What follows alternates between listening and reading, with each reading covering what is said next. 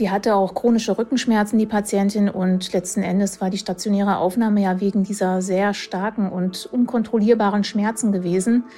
Und da lag sie nun auf der Station im Bett, durfte sich nicht bewegen und auf Ansprache hat die Patientin extrem verlangsamt reagiert. Das war dann meine Aufgabe, zu gucken, warum hat diese Patientin trotz der guten Schmerzeinstellung und ohne dass sie eine eine Ursache im Kopf hätte, also eine Blutung oder eine Durchblutungsstörung im Kopf hätte, weiterhin diese Wesensveränderung, diese Aufmerksamkeitsstörung, Desorientiertheit. Da war wirklich etwas ganz schlecht äh, bei der Patientin. Ärztinnen und Ärzte sollen Leben retten. Sie sollen Krankheiten erkennen und Leiden heilen. Aber was ist, wenn sich eine Krankheit nicht so leicht erkennen lässt? Was, wenn rätselhafte Beschwerden es den Medizinerinnen und Medizinern schwer machen, die Ursache einer Erkrankung zu finden? Dann kann man nur hoffen, dass man Expertinnen und Experten an seiner Seite hat, die dranbleiben, die nicht nachlassen, bis sie sie endlich gefunden haben. Die Diagnose. Der Stern-Podcast.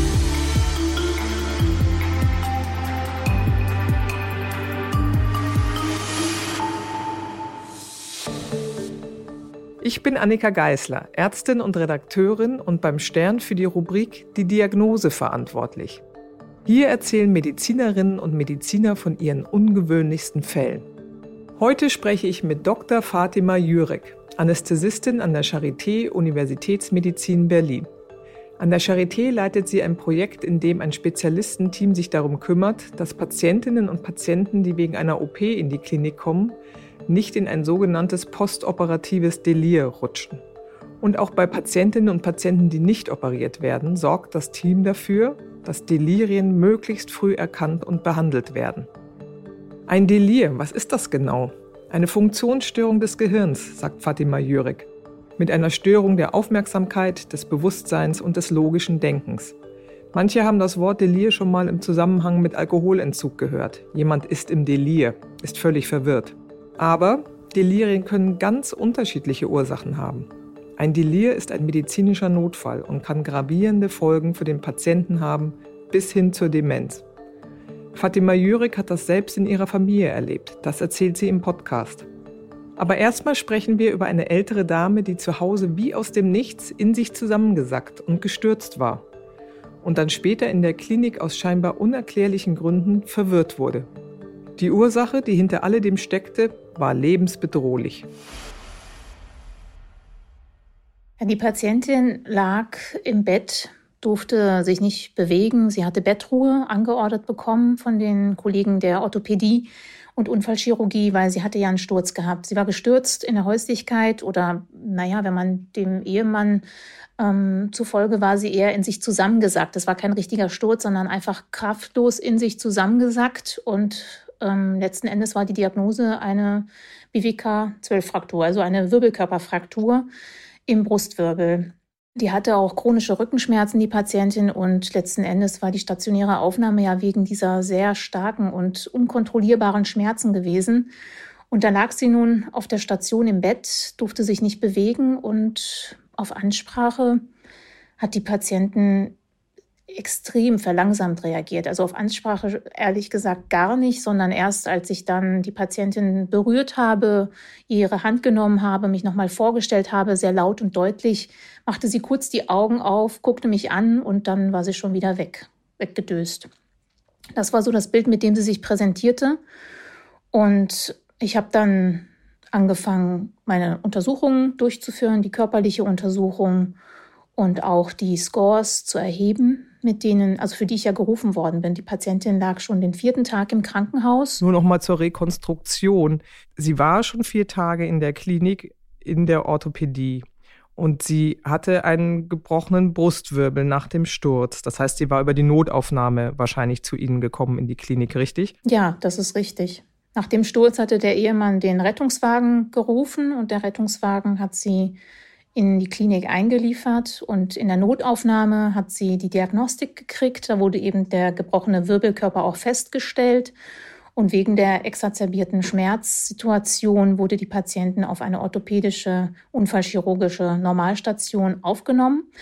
um erstens die Schmerzen einzustellen und nochmal zu reevaluieren, ob dieser Brustwirbelkörper, der ja leider gebrochen war, Operations, ähm, also ob eine Indikation für eine Operation besteht oder nicht, weil das war, das war keine frische äh, Fraktur, so sah das im, im mhm. CT- und Röntgenbild aus. Das sah eher nach einer älteren Fraktur aus. Sie hatte Osteoporose, sie hatte viele Nebendiagnosen. Es war eine ältere Dame, die ähm, da schon eine lange Krankheitsvorgeschichte und insbesondere wegen der Rückenschmerzen eben auch äh, schon von zu Hause aus Schmerzmedikamente einnahm. Sie war also ähm, ja, eine sehr vulnerable, sehr gebrechliche Patientin von dem Aspekt her. Und äh, letzten Endes wurde auch äh, sich ablehnend gegenüber einer Operation geäußert, weil es eben eine chronische Fraktur war und ähm, da bestand aus unfallchirurgischer, orthopädischer Sicht keine Indikation zur operativen äh, Versorgung, sondern konservativ. Ne? Konservativ sollte behandelt werden. Das heißt, sie war schon seit vier Tagen in der Klinik. Ähm, die Schmerzen sollten eingestellt werden. Sie war stationär aufgenommen worden. Warum sind Sie jetzt dazu gerufen worden? Wegen der Schmerzen? Nein, nicht wegen der Schmerzen, sondern wegen ihrer Wesensveränderung.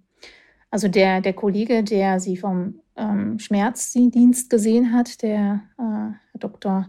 Fritsche ist das bei uns, der Oberarzt für Anästhesiologie, der hatte die Schmerzen beurteilt und behandelt und die Schmerzmedikation angepasst. Und ihm fiel schon auf, dass die Patientin nicht wirklich Aufmerksamkeits, äh, also nicht seinen Fragen richtig folgen konnte, Aufmerksamkeitsstörung, Orientierungsstörung hatte.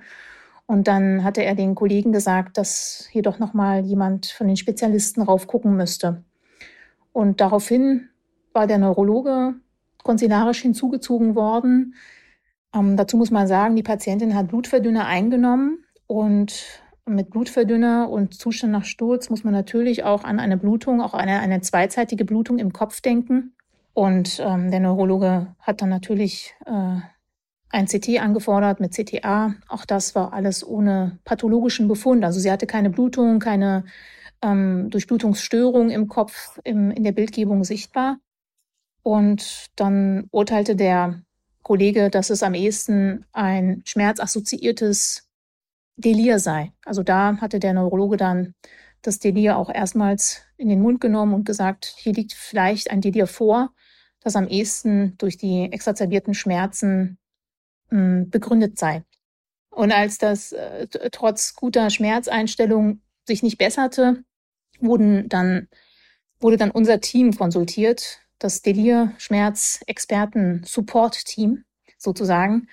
Und das war dann meine Aufgabe, zu gucken, warum hat diese Patientin trotz der guten Schmerzeinstellung und ohne, dass sie eine, eine Ursache im Kopf hätte, also eine Blutung oder eine Durchblutungsstörung im Kopf hätte, äh, weiterhin diese Wesensveränderung, diese Aufmerksamkeitsstörung, Desorientiertheit. Und da habe ich dann angesetzt. Also wegen dieser Symptome wurde ich konsultiert und das war dann meine Aufgabe, eben festzustellen, warum hat sie es und was kann man machen, damit es besser wird. Können Sie ganz kurz erzählen, was in der Notaufnahme vier Tage zuvor noch untersucht worden ist. Sie haben ja gesagt, eine Blutung im Kopf war sowieso ausgeschlossen worden.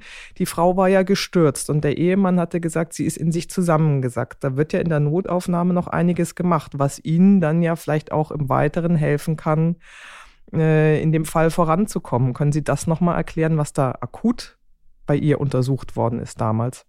Mhm. Äh, in der Notaufnahme hat man ein EKG, ein 12-Kanal-EKG abgeleitet, ein Labor abgenommen, ein Standardlabor. Dazu gehören die Elektrolyte, die Blutgerinnung wurde untersucht, ähm, Leberparameter wurden entnommen und eine Blutgasanalyse wurde auch gemacht, um zu gucken, ob es ähm, eine Gasaustauschstörung vielleicht an der Lunge gab. Infektparameter wurden bestimmt, die waren auch leicht erhöht. Allerdings ähm, hatte die Patientin keinen wirklichen Infektfokus vorliegen. Das heißt, man hat nach einem in, in, äh, Harnwegsinfekt gesucht und indem man äh, Urinprobe abgenommen hat, da war aber nichts feststellbar. Sie hatte auch kein Fieber. Sie war auch nicht ähm, gerötet an irgendeiner Körperstelle. Das sind ja so Anzeichen für Infektionen, wo man dann eben hellhörig äh, wird und ähm, das eben näher untersuchen muss, weil Wenn Sie einen Infektfokus haben, der könnte natürlich auch eine Begründung sein für eine Schwäche, für eine Inflammation im Körper. Und dann sind die Patienten genauso geschwächt und können stürzen oder in sich zusammensacken, so, so wie das bei der Patientin der Fall war. Wie gesagt, sie hatte isoliert diese erhöhten Infektwerte ohne einen äh, harten Fokus und in der Notaufnahme wurde außerdem ein Röntgenthorax gemacht, die Orthopäden und Unfallchirurgen nochmal hinzugezogen. Die hatten dann sich ein CT noch gewünscht von der Wirbelsäule, um, das, um die Diagnose zu erhärten. Auch das ist dann erfolgt. Und nach dieser Komplettdiagnostik mit EKG, Röntgenthorax, CT und Labor und der körperlichen Untersuchung an der Patientin ähm, war dann das Prozedere, sie auf der Normalstation aufzunehmen. Da in den Befunden, also wir waren, ich war selber bei der Notaufnahme nicht dabei, aber es steht nirgendwo, dass die Patienten bei Aufnahme schon wesensverändert war. Bei Aufnahme schien das alles jedenfalls ähm, anhand der Dokumentation, anhand der Befunde, die vorliegen, nicht pathologisch gewesen zu sein, also nicht auffällig gewesen zu sein. Sie war ansprechbar, adäquat, orientiert. Und wie sind Sie weiter vorgegangen? Ja, also sie präsentierte sich mit einem ausgeprägten Delir. Ausgeprägt heißt, sie hat nach den DSM-5-Kriterien, das ist das, der Goldstandard, nach dem man Delir messen sollte in den Kliniken, ähm, hatte sie ein ausgeprägtes Delir. Sie hat alle Qualitäten erfüllt. Der akute Beginn, der fluktuierende Verlauf, die Aufmerksamkeitsstörung, sie hatte eine Bewusstseinsstörung und sie hatte zusätzlich noch eine Störung des logischen Denkens. Und als nächstes ähm, ist das, was wir aus äh, Expertensicht machen die körperliche Untersuchung, die Einschätzung der Vitalparameter. Wir gucken alle Medikamente, die die Patienten bekommt, durch. Wir gucken das komplette Labor nochmal durch. Und dann in der Gesamtschau mit den Befunden, die ich aus meiner körperlichen Untersuchung und aus den äh, Laborbefunden etc., aus der Bildgebung und aus allem, was vorliegt, betrachte, gehe ich ein sogenanntes Akronym durch. Ein Akronym ist eine äh, Zusammenstellung von äh, Wörtern mit dem Anfangsbuchstaben äh, I watch Death. Und jeder einzelne Buchstabe steht für eine potenzielle Differentialdiagnose des Delirs. Und bei I watch Death beginnt das Wort mit dem I. I steht in der Hinsicht für Infektion. Da hatten wir ja gesagt, sie hatte eine milde Infektion. Die Laborwerte, die Infektparameter waren aber im Verlauf betrachtet eher fallend. Und was auffiel, war der reduzierte AZ, den hatte sie auch schon in der Notaufnahme, der war da schon beschrieben. Fieber hatte sie immer noch nicht, aber die Vitalparameter waren normwertig, also ein stabiler Blutdruck, normale Herzfrequenz, nicht Tachykard, also nicht zu schnell vom Herzen her. Und dann geht man jeden einzelnen Buchstaben weiter los. W steht in dem Fall für Withdrawal, also ähm, wie zum Beispiel Alkohol oder andere Substanzen, von denen man entzügig werden könnte. Das war in ihrem Fall eher unwahrscheinlich. Sie hatte keine Anamnese dafür. Dann geht man den nächsten Buchstaben durch. A steht für akut metabolic. Sie hatte keine Elektrolytstörung. Das Kreatinin, also der Wert für die Nierenfunktion, war moderat erhöht, aber nicht dramatisch. T steht für Trauma. Sie hatte ein Sturzereignis bei Schwäche gehabt. Da, wie gesagt, macht man einen Haken dran, weil man das nicht mehr rückgängig machen kann. Ein zusätzliches Traumaereignis oder eine Operation gab es aber nicht. Das C steht dann für ZNS Pathology. Das ist ein, wie gesagt, englisches Akronym, iWatch Death. C steht für ZNS Pathology. Funktional kein neurologisches Defizit, auch keine Zeichen für Meningismus. Und wir hatten ja gesagt, sie hat eine CT-Bildgebung bekommen vom Kopf und da gab es kein klinisches Korrelat. Keine Blutung, keine Ischämiezeichen. H steht für Hypoxie. Sie hatte eine milde Hypoxie, von 92 Prozent unter Raumluft, aber sie war klinisch unauffällig. Sie hatte keine Atemnot, sie hat auch mit der Atmung nicht zu schnell geatmet. Aber wenn man sie auskultiert hat im, im äh, Befund, äh, im Auskultationsbefund, also die Lunge abhören sozusagen, hat man schon gemerkt, dass sie rechts etwas ähm, Rasselgeräusche hatte. Also das ist dann ein Anzeichen für vielleicht eine beginnende Pneumonie. Ne? Also irgendwo hatte sie Belüftungsstörung rechts mehr als links. Hypoxie nur zum, als Einschub heißt zu wenig Sauerstoff im Blut. Und äh, AZ nur auch als Einschub ist äh, die, die Kurzform für Allgemeinzustand, weil das vorhin auch fiel. Aber fahren Sie doch gerne fort, dann haben wir noch die letzten Buchstaben, die Sie erklären. Ja, D steht für Deficiencies, also Mangelernährung. Für zum Beispiel Vitamin B12 kann sowas ähm, als Differentialdiagnose verursachen. Folsäure, Niacinmangel, Thiamin, eine Blutarmut, eine Anämie also kann äh, auch ein Grund sein für ein Delir. Ähm, die ganzen Vitamine, Folsäure etc. waren nicht bestimmt worden. Wir sind jetzt erstmal ähm, davon ausgegangen, dass sie normwertig sind und die milde Anämie von 11,1 Gramm pro Deziliter war jetzt in erster Linie nicht behandlungsbedürftig. Es ist eine Anämie, das muss man zur Kenntnis nehmen, aber es wird nicht der ähm, auslösende Faktor gewesen sein. Ähm, wir gehen einfach weiter. Ne? Es kommen ja noch ein paar andere Buchstaben. E steht für endokrinopathologische Ursachen. Dazu zählt zum Beispiel der Blutzucker.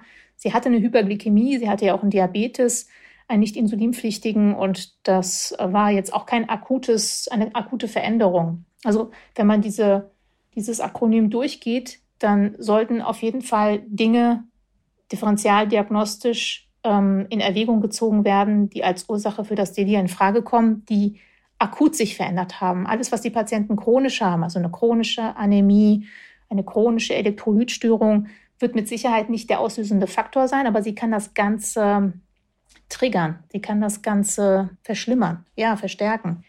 A steht für Acute Vascular. Und da mussten wir tatsächlich ein Fragezeichen hintermachen. Man hat eine sehr große Thoraxnarbe bei der Patientin gesehen, als man auf die Lunge gehört hat. Und die Patientin selber konnte gar keine Auskunft geben, was da am Herzen operiert worden ist. Der Unfallchirurg, den ich gefragt habe, hat gesagt, ähm, er hat den Ehemann gefragt, der konnte auch nichts dazu sagen. Aber augenscheinlich hatte diese Patientin ein, eine Herzoperation hinter sich. Sie war in irgendeiner Art und Weise herzerkrankt. Ähm, schlussendlich stellte sich heraus, sie hatte mal eine Bypass-Operation gehabt vor einigen Jahren.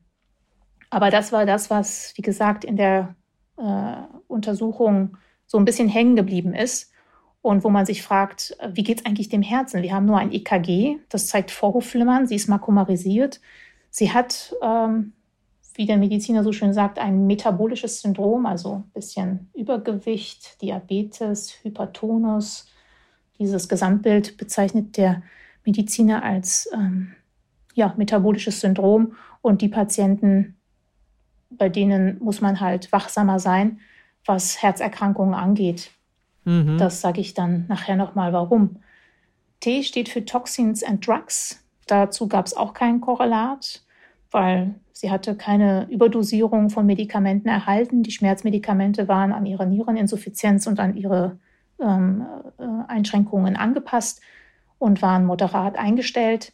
Und H steht in dem Fall als letztes für Heavy Metals. Ähm, das sind Vergiftungen mit Blei oder Mangan. Auch die können die Symptome von Delir hervorrufen und das war ebenfalls bei ihr unwahrscheinlich als Differentialdiagnose. Also in der Gesamtheit betrachtet war das äh, Einzige, was noch nicht 100% geklärt war, Acute Vascular, irgendwas, Thorax, Herz, man weiß es nicht. Und dann haben wir den Kollegen gesagt, bitte hier einmal die Herzenzyme bestimmen. Mhm. Das wäre ganz wichtig. Das wurde dann auch gemacht. Und da kam etwas Überraschendes raus. Nämlich? Da kam etwas sehr Überraschendes heraus. Sie hatte einen extrem erhöhten Wert für Troponin. Das ist ein Marker für eine, ja, einen akuten Herzinfarkt, muss man leider sagen. Und ähm, auch äh, weitere Werte wie ProBNP, das sagt jetzt dem äh, normalen Zuhörer nicht viel, aber der Mediziner bei über 15.000 äh, pro BNP ist schon extrem erschrocken. Also da, da war wirklich etwas ganz schlecht äh, bei der Patientin am Herzen und sofort wurde ein Echo gemacht. Sofort wurde das Herz nochmal am EKG angeschlossen.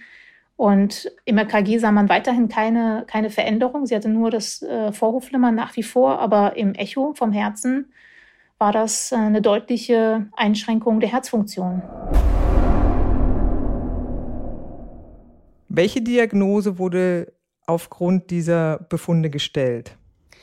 Es wurde die Diagnose einer schweren Herzinsuffizienz gestellt und der Verdacht eines Herzinfarktes geäußert. Und zwar in dem speziellen Fall eines Enstemi. Enstemi bedeutet ein Herzinfarkt, ohne dass es eine ST-Streckenhebung im EKG äh, zu, zu sehen gibt. Also die Patientin hat ein normales EKG ohne eine Veränderung im Echokardiogramm, aber im Labor spezifisch eben die erhöhten Troponinwerte und im Echo äh, der Befund der Herzinsuffizienz äh, in dieser Gesamtschau eben betrachtet, war das ein Herzinfarkt. Das ist ja eine dramatische Diagnose und das klingt ja auch ein bisschen erschreckend.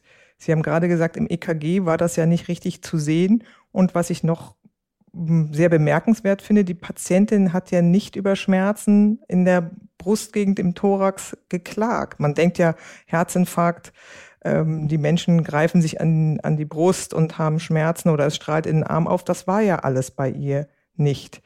Wie kann das sein, dass sie das nicht gespürt hat? Ja, in der Tat. Also das ist wirklich erstens ein erschreckender Befund.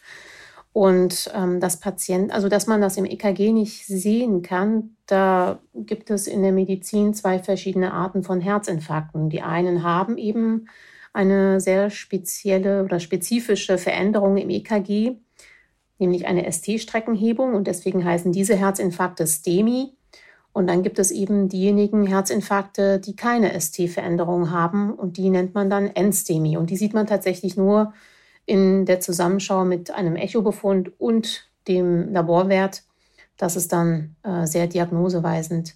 Warum die Patientin das nicht äh, richtig mitgekriegt hat oder diese Schmerzen, diese sehr typischen Brustschmerzen nicht geäußert hat, das kann äh, verschiedenste Ursachen haben. Die Patientin hatte ja einen bekannten Diabetes mellitus, der insulinpflichtig gewesen ist. Sie bot ein metabolisches Syndrom. Manchmal kann es sein, dass gerade Patienten, die lange an Diabetes leiden, äh, so eine Art Polyneuropathie entwickeln. Das äh, kennt man, wenn die Patienten dann äh, Schmerzen haben beim Laufen beispielsweise äh, oder sich öfters äh, die Füße verletzen, weil sie einfach gar keine Empfindung mehr an den Füßen haben oder sich viel zu kleine Schuhe kaufen. Das sind so immer diese Hinweise für Polyneuropathie. Und äh, vermutlich war das bei der Patientin der Fall. Und deswegen hat sie eben diese starken Brustschmerzen, die man normalerweise bei Herzinfarkten erwartet, einfach nicht angegeben. Also ein dramatisches Krankheitsbild, was da verborgen lag. Wie wurde sie denn dann akut versorgt, als das festgestellt worden war? Als das festgestellt worden war, war die äh, Aktion äh, ziemlich deutlich. Sie musste ins Herzkatheterlabor äh, überführt werden. Das haben wir auch sofort gemacht und ähm, alle waren schon bereit und der Kardiologe hat dann die Gefäße wieder eröffnet, die verschlossen gewesen sind und das war ein Notfall und der wurde auch wie ein Notfall behandelt. Wie ging es der Patientin denn, nachdem sie im Herzkatheterlabor behandelt worden war? Also von Tag zu Tag immer besser. Das ist äh, sehr typisch. Ne? Die werden nicht von jetzt auf gleich, nachdem die Ursache behandelt ist, sofort äh, vom Delir geheilt, sondern das braucht immer ein paar Tage. Und in den Tagen gilt es, die Präventionsmaßnahmen aufrechtzuerhalten, die Patienten zu reorientieren, ausreichend Flüssigkeit zu geben, Ernährung wieder aufzubauen, Mobilisierung der Patienten vor allen Dingen. Und so Stück für Stück ging es ihr von Tag zu Tag besser, sodass sie am Ende in die Reha-Klinik verlegt werden konnte für eine postinterventionelle Rehabilitation. Was wäre denn geschehen, wenn das nicht entdeckt worden wäre, was da mit ihrem Herzen los war? Wenn man diesen Befund nicht entdeckt hätte, dann wäre vermutlich bei der, äh, bei dem Zustand, den wir im Echo gesehen haben, ähm, das weiter fortgeschritten und am Ende wäre das Herz stehen geblieben. Es wäre zu einem Herzstillstand gekommen. Also die hatte ja eine schon sehr weit fortgeschrittene äh, Herzinsuffizienz mit stark eingeschränkter Auswurffraktion. Und man muss sich vorstellen, wenn es zu einer Ischämie kommt am Herzen, und das ist ja sozusagen die Konsequenz beim Herzinfarkt, dass ein Areal am Herzen einfach nicht mehr ausreichend durchblutet wird, dann sterben die Herzmuskelzellen in diesen Arealen ab. Es kommt zu einer äh, Nekrose. Und ähm, der Herzmuskel kann sich einfach nicht mehr kontrahieren. Und wenn das ein immer größer werdendes Areal ist, weil die Durchblutung nicht wiederhergestellt wird, dann äh, wird das Herz irgendwann aufhören zu schlagen. Diese Ursache für das Delir, der Herzinfarkt, war ja sehr dramatisch. Es gibt noch viele andere Ursachen, wie Sie ja erklärt haben. Wenn das Rätsel, warum ein Delir entstanden ist, nicht zeitnah gelöst wird, kann das ja viele schwere Folgen für die Patientinnen und Patienten haben.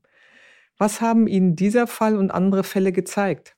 Das bestätigt alle bisherigen Untersuchungen, die gezeigt haben, dass ein Delir mit einer erhöhten Todesrate, mit einer erhöhten Komplikationsrate, mit einer erhöhten Rate für ähm, Pflegebedürftigkeit assoziiert ist. Also auf ganzer Linie ist Delir ein schweres Krankheitsbild mit Langzeitfolgen, die sehr belastend sein können, nicht nur für den Patienten selbst und die Patientin selbst, sondern auch für deren Umfeld, deren Angehörige und ja, im Grunde auch für das gesamte Gesundheitssystem, was wir haben, weil jeder Patient, der pflegebedürftig wird, kostet natürlich auch finanziell und personell Ressourcen.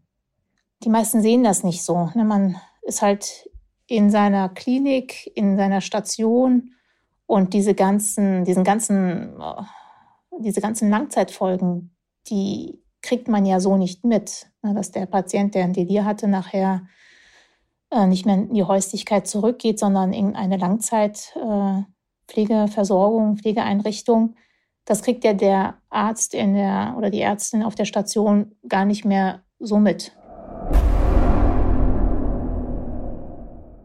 Sie sind ja sehr tief in diesem Thema eingearbeitet und Expertin. Was motiviert Sie so sehr, an diesem Thema dran zu bleiben? Hm.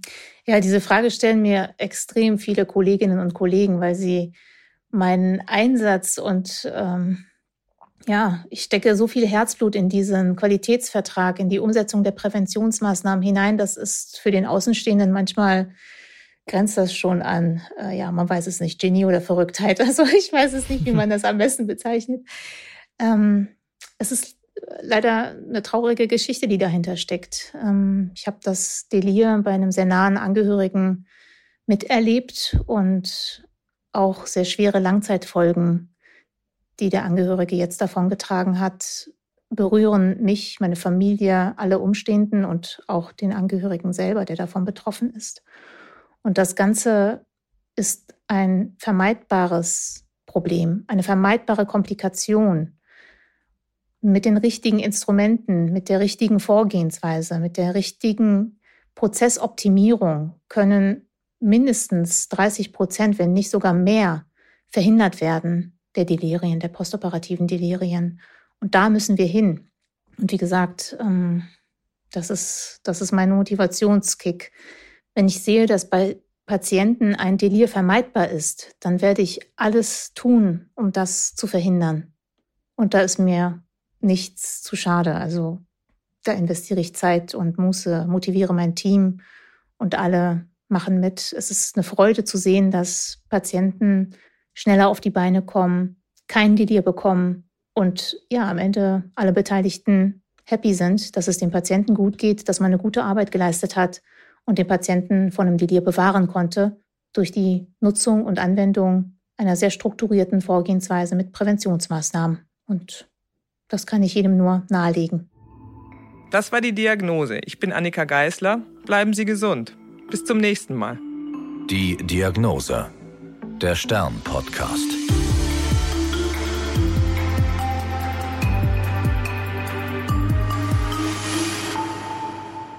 Dieser Podcast ist eine Produktion der Audio Alliance.